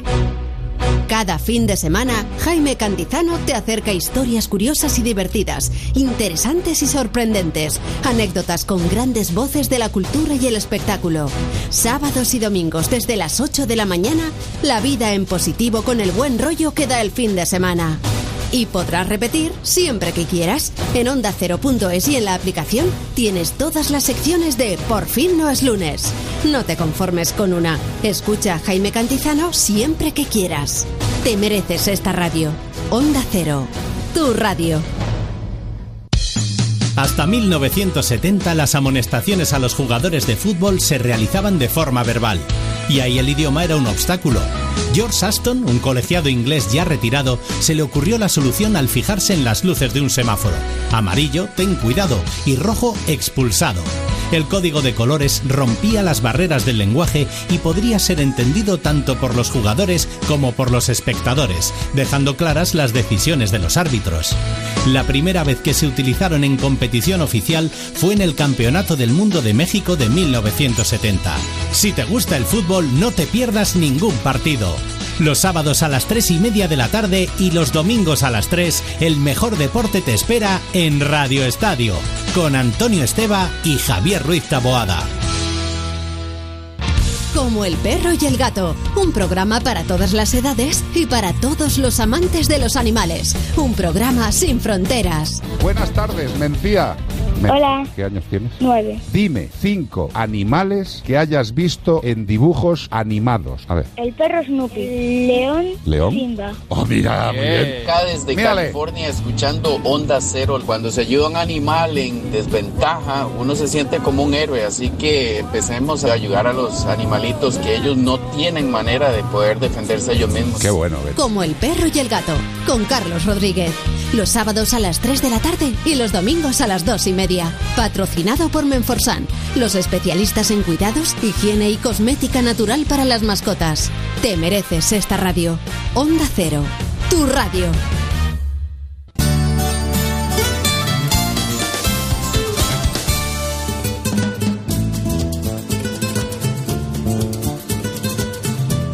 Ha llegado el momento de conocer lo que publican nuestros compañeros de La Razón en ese suplemento de A tu Salud. Saludos desde La Razón. Esta semana en A Tu Salud nos adelantamos al Día Mundial del Cáncer, el próximo 4 de febrero. Abrimos nuestras páginas con un reportaje sobre los desafíos que suponen los tumores cerebrales y cómo las novedades llegan de la mano de la cirugía. Abordamos a modo de radiografía el estado de la cuestión terapéutica, cuáles son los avances más importantes en cada uno de los órganos. Contamos cómo el ayuno, esta nueva forma de alimentarnos por horas, tiene una utilidad práctica en pacientes que reciben inmunoterapia. Hablamos de los avances en tumores sanguíneos con la doctora Maribí Mateos del Hospital de Salamanca, también de protonterapia con los principales responsables del Centro de Quirón Salud y sobre cardiotoxicidad con Borja Ibáñez del CENIC. Por eso también ponemos el foco en cómo están tratando los casos de coronavirus en China con antivirales contra el VIH. Algunas compañías como AVI han donado los medicamentos a las autoridades chinas. En la contra entrevistamos a Didac Bautista, con tan solo 12 años ha publicado su primer libro con Planeta, donde recoge sus más íntimos pensamientos tras ocho años de lucha contra el cáncer. Estos son solo algunos de los contenidos. Encontrarán más información en las páginas del suplemento a tu salud y durante toda la semana en www.larazón.es barra salud. Sin más, que pasen una feliz semana. En buenas manos.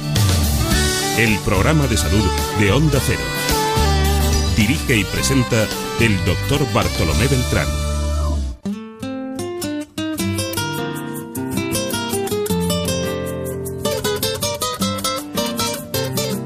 En buenas manos.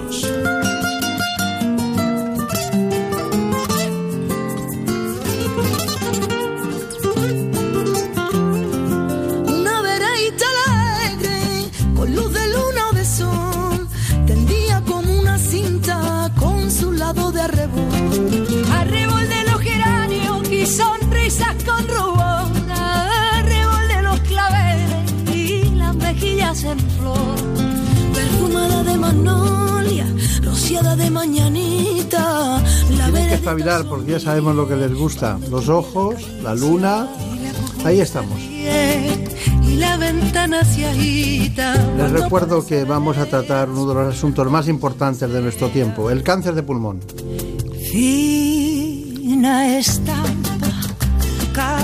Lo vamos a hacer con un especialista en oncología, es jefe del servicio del Hospital Puerta de Hierro de Madrid. Se trata del doctor Mariano Provencio. Más hermoso ni más luciera. Caballero, y en tu andar, andar reluce la cera al andar, andar.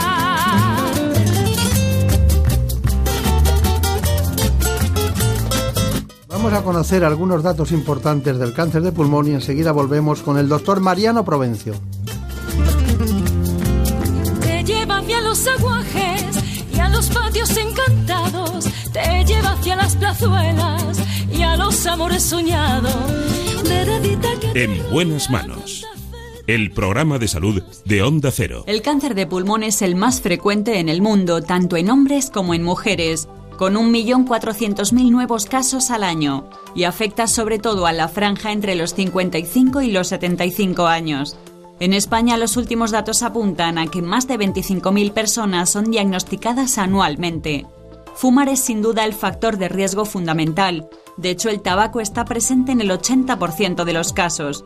Por este motivo, la mejor forma de prevenir la aparición de la enfermedad es abandonar este hábito. Además, existen otros factores ambientales o genéticos que pueden favorecer el desarrollo de este tumor. Más de la mitad de los diagnósticos se realiza en fases avanzadas, debido a que sus síntomas son inespecíficos, cansancio, tos o pérdida de apetito.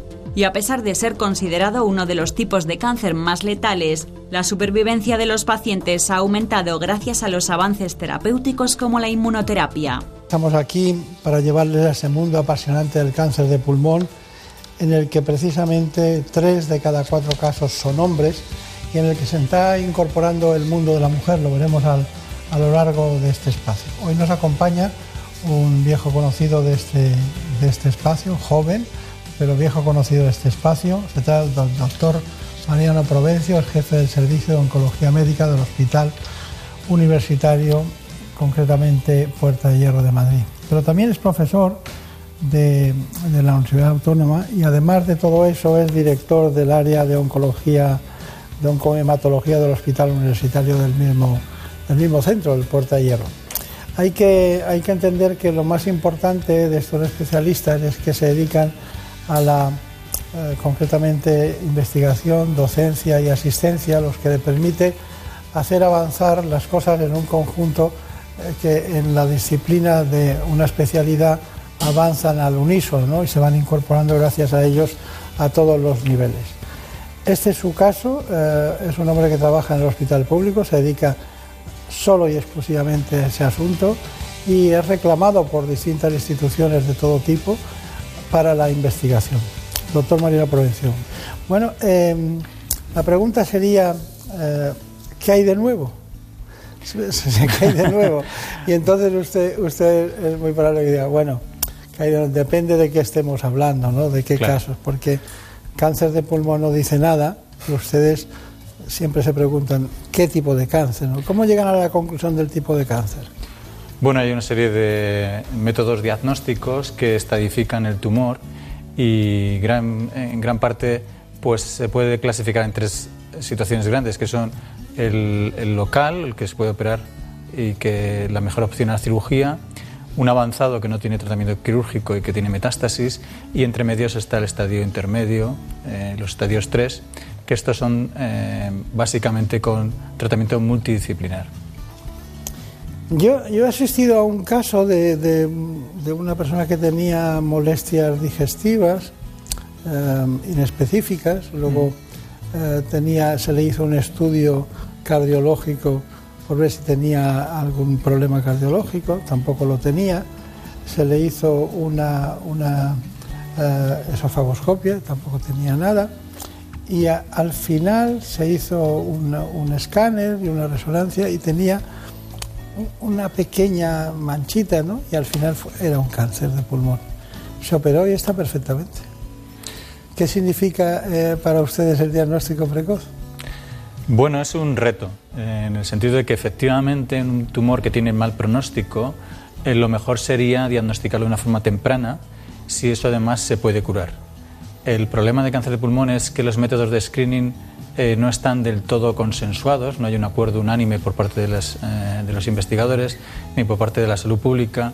Y por otra parte, el comportamiento también es distinto de otros tumores, de forma que de forma muy precoz también puede tener metástasis a distancia y luego también hasta que está avanzado en algunos casos tampoco da síntomas, con lo cual no es fácil el diagnóstico precoz. Es difícil, ¿no? Es difícil.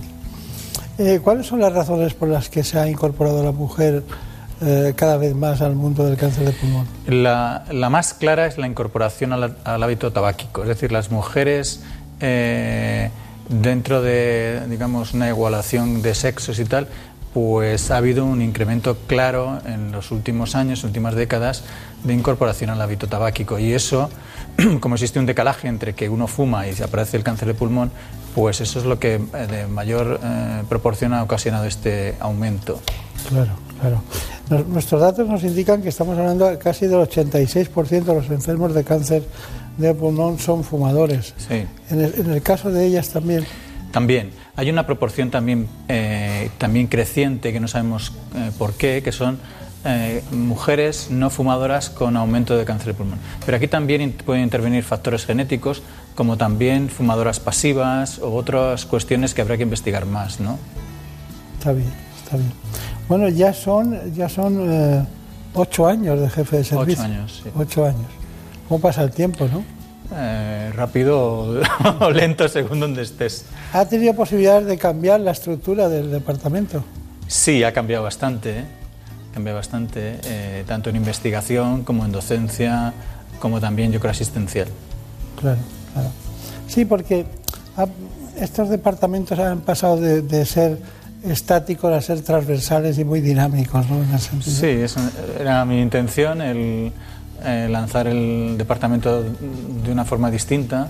Se había hecho bien hasta entonces, o sea que tampoco eh, me parece que sea criticable. Yo me, formé allí, pero creo que era momento de cambiar cosas. Claro. ¿Y sigue siendo director científico del Instituto de Investigación? Sí. Eso debe ser muy complicado, ¿no? Bueno, eh, como hemos comentado antes, solo me dedico a la pública, de forma que mi tiempo se dedica solo a, a cuestiones públicas. Claro, claro, claro. De todas de todos, eh, las cuestiones que, he visto, ha sido Premio Nacional de Medicina Cultura Viva, eh, premios de Innova en 2013. em, em, bueno, el premio Albert Jovel, también de, a la personalidad contradictoria más destacada en el ámbito de, de la oncología. Pero me ha sorprendido lo del área de la oncohematología. Hmm. ¿Por qué? El área de oncomatología en el instituto. Sí, porque. Bueno, es, eh, los institutos de investigación son eh, toda la parte investigacional que deben desarrollar instituciones sanitarias. Entonces, eh, eh, la investigación biomédica realmente tiene que estar imbricada dentro de que es un hospital, yo creo, eh, a un- siguiendo un modelo americano de que haya la máxima conexión y además también la mayor traslación posible de los hallazgos al paciente.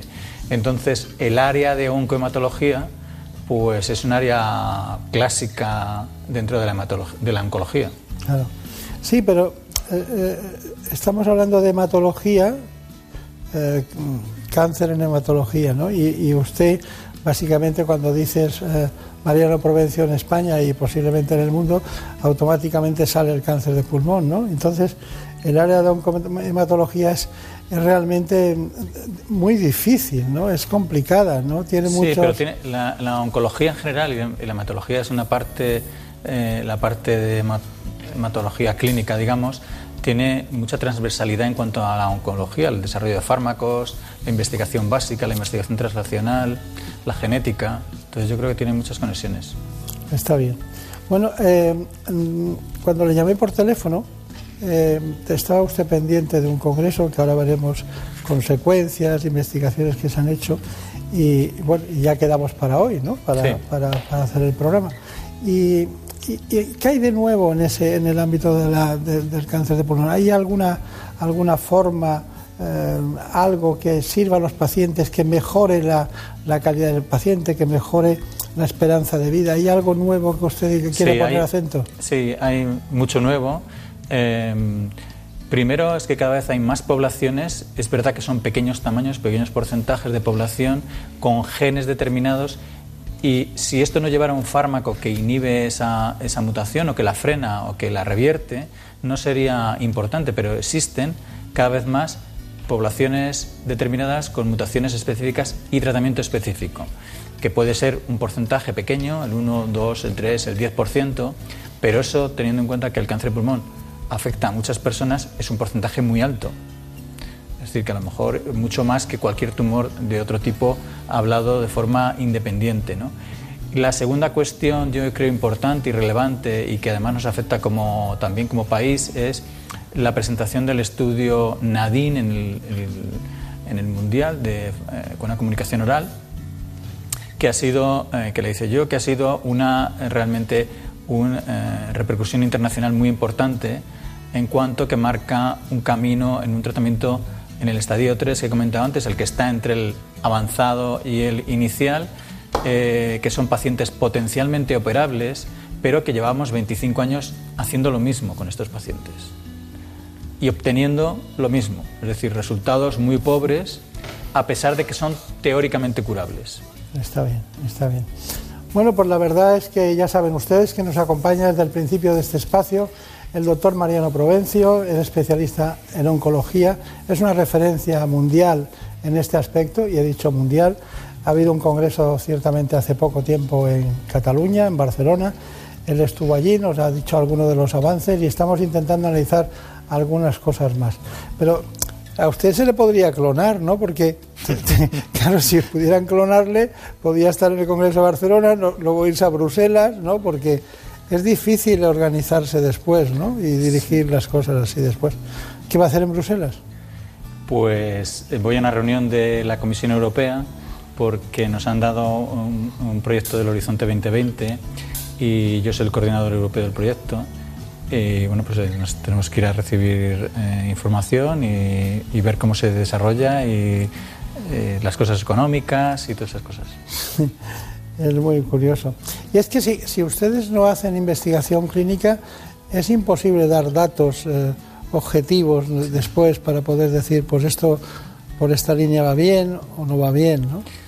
Usted me hablaba eh, por teléfono de la, de la terapia neoadyuvante, ¿no? Sí. Y claro, nos recordamos que cuando había que operar un, un cáncer de mama, dice, bueno, antes de, de entrar con el bisturí, entiéndame la expresión, se quemaba el entorno con, con radio, con quimio, y entonces era más fácil acceder al tumor en sí, ¿no? Eh, ¿qué, ¿qué, semejanzas y distancias hay en esto en el cáncer de pulmón? Sí, eh, efectivamente. El, el, cáncer de mama se ha utilizado durante mucho tiempo la quimioterapia pre-cirugía y eh, lo que, las diferencias que hay, pues en cáncer de mama se obtenían unas tasas de respuesta completa o muy importante altas y eso es un subrogado de supervivencia global. Y cuanto más necrosis producías en el tumor con la quimio previa, más posibilidades tenía la paciente de vivir más. ¿no? Y esto es un subrogado que está eh, más o menos admitido. Y siempre que, se, que no se puede hacer cirugía de entrada, pues es una opción eh, válida y además eso, como digo, tiene un subrogado de supervivencia. En el cáncer de pulmón la diferencia es, nosotros con la quimioterapia tradicional, pues obteníamos eh, unas tasas de respuesta patológica completa, es decir, del 100% en torno al 4%. Entonces, eh, bueno, es lo que hemos estado haciendo durante tiempo, pero realmente repercutíamos poco sobre la supervivencia, porque el subrogado que teníamos de supervivencia global, que es la necrosis, es un porcentaje pequeño. Es verdad que mejor que nada. Es verdad que podíamos operar pacientes que a lo mejor no podías operar, pero en un porcentaje pequeño de pacientes mejorábamos la supervivencia. Está bien, está bien. Bueno, pues eh, se ha puesto aquí, nosotros venimos hablando de la biopsia líquida, eh, cambio de tema absoluto, mm, mucho tiempo, ¿no? Y mi, equipo siempre dice, tenemos que hacer la biopsia líquida también eh, como el gran avance diagnóstico en el cáncer de pulmón. Hemos ido, hemos estado con la doctora Tocha Romero y ella nos ha indicado cómo se realiza esta prueba diagnóstica.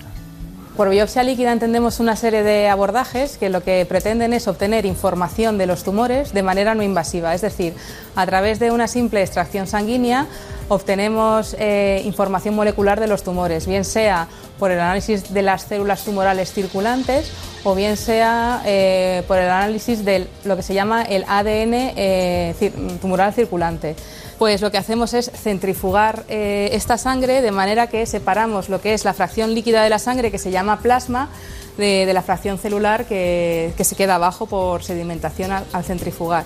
En este plasma está disuelto el ADN circulante libre y una pequeña proporción de este ADN circulante libre es ADN tumoral.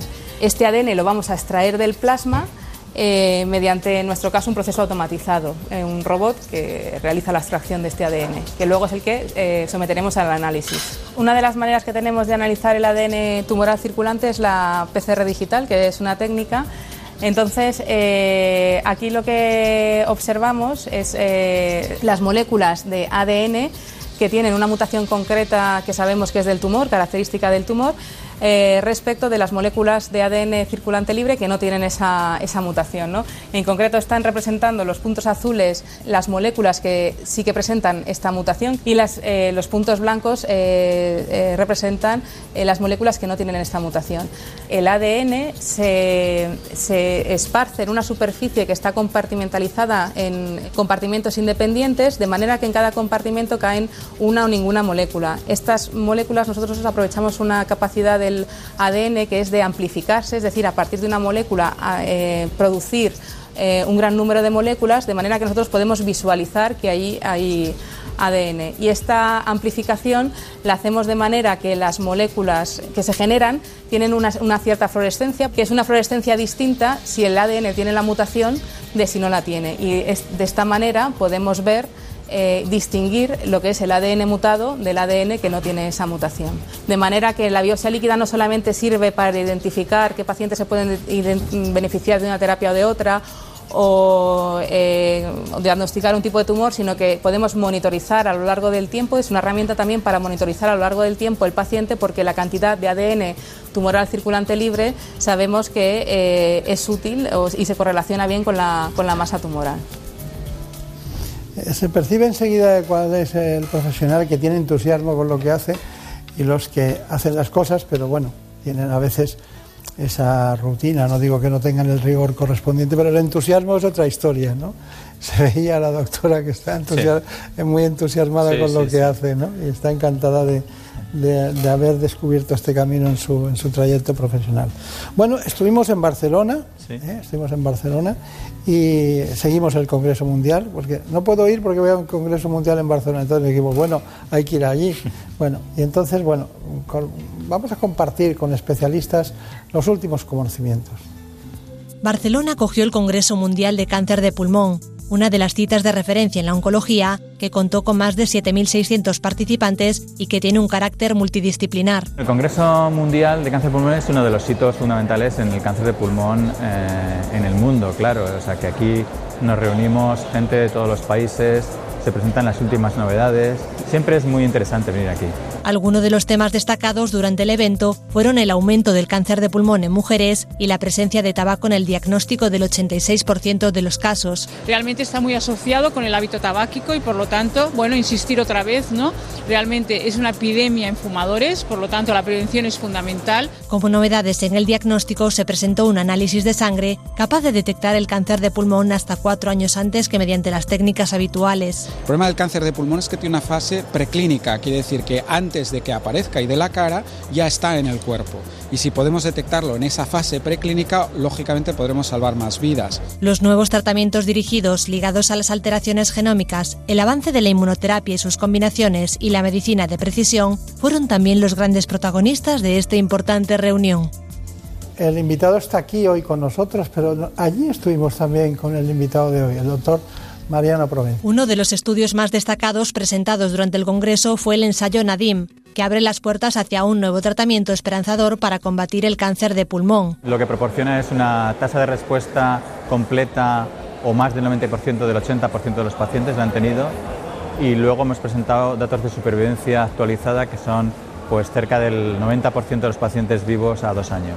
Un ensayo que ha contado con la colaboración de diferentes centros hospitalarios. Han participado eh, 17 hospitales y se han incluido un número de pacientes eh, de 60 pacientes que van a, mm, han dado lugar, el resultado, al diseño de un, de un segundo estudio comparando el tratamiento experimentado en el NADIM, que son quimio más inmunoterapia, con quimioterapia sola, precedidos en ambos casos previos a la cirugía.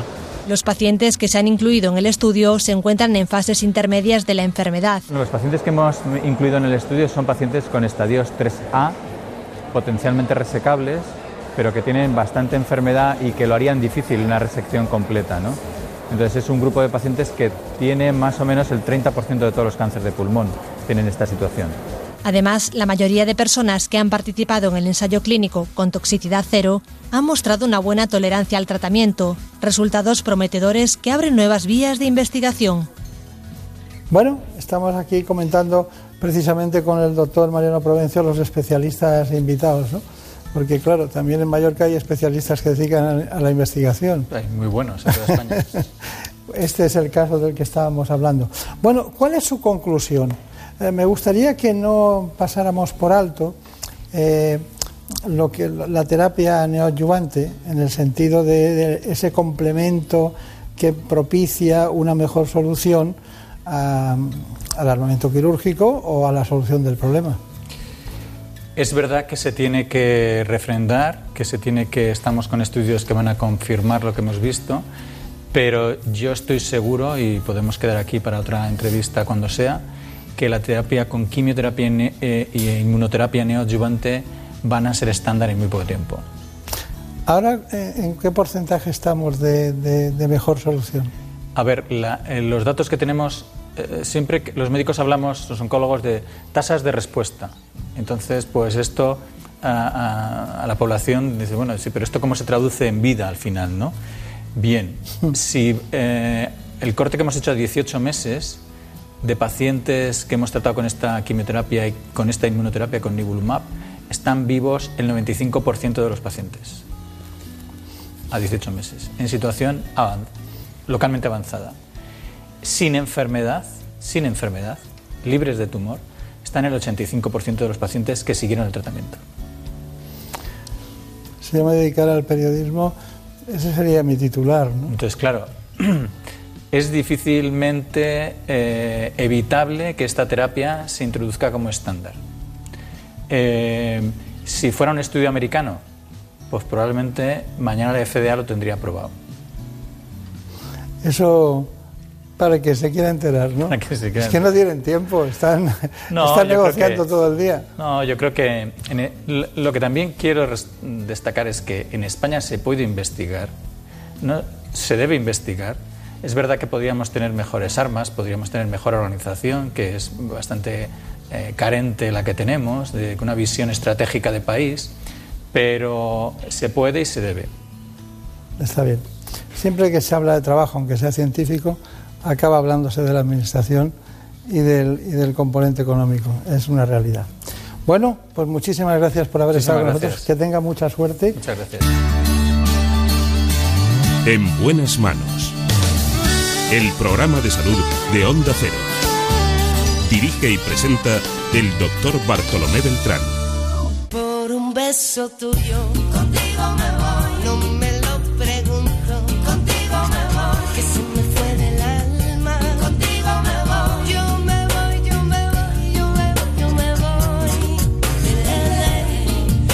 lo saben, en un rato les espero en la sexta, en el programa ¿Qué me pasa, doctor?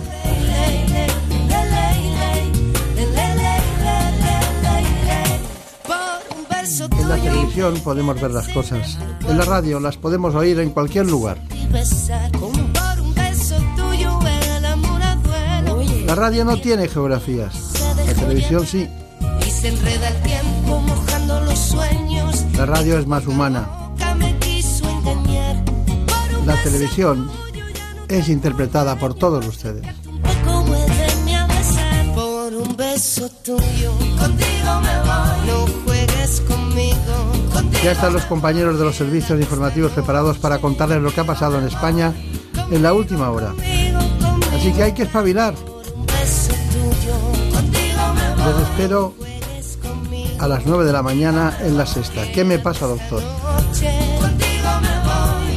Este programa ha sido posible gracias a la producción ejecutiva de Marta López Llorente.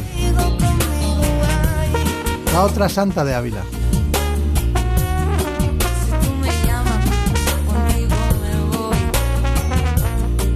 Y como no, hemos tenido el privilegio de tener el espacio con una de las grandes realizadoras de la casa, Gemma Esteban, la única mujer que no tiene edad.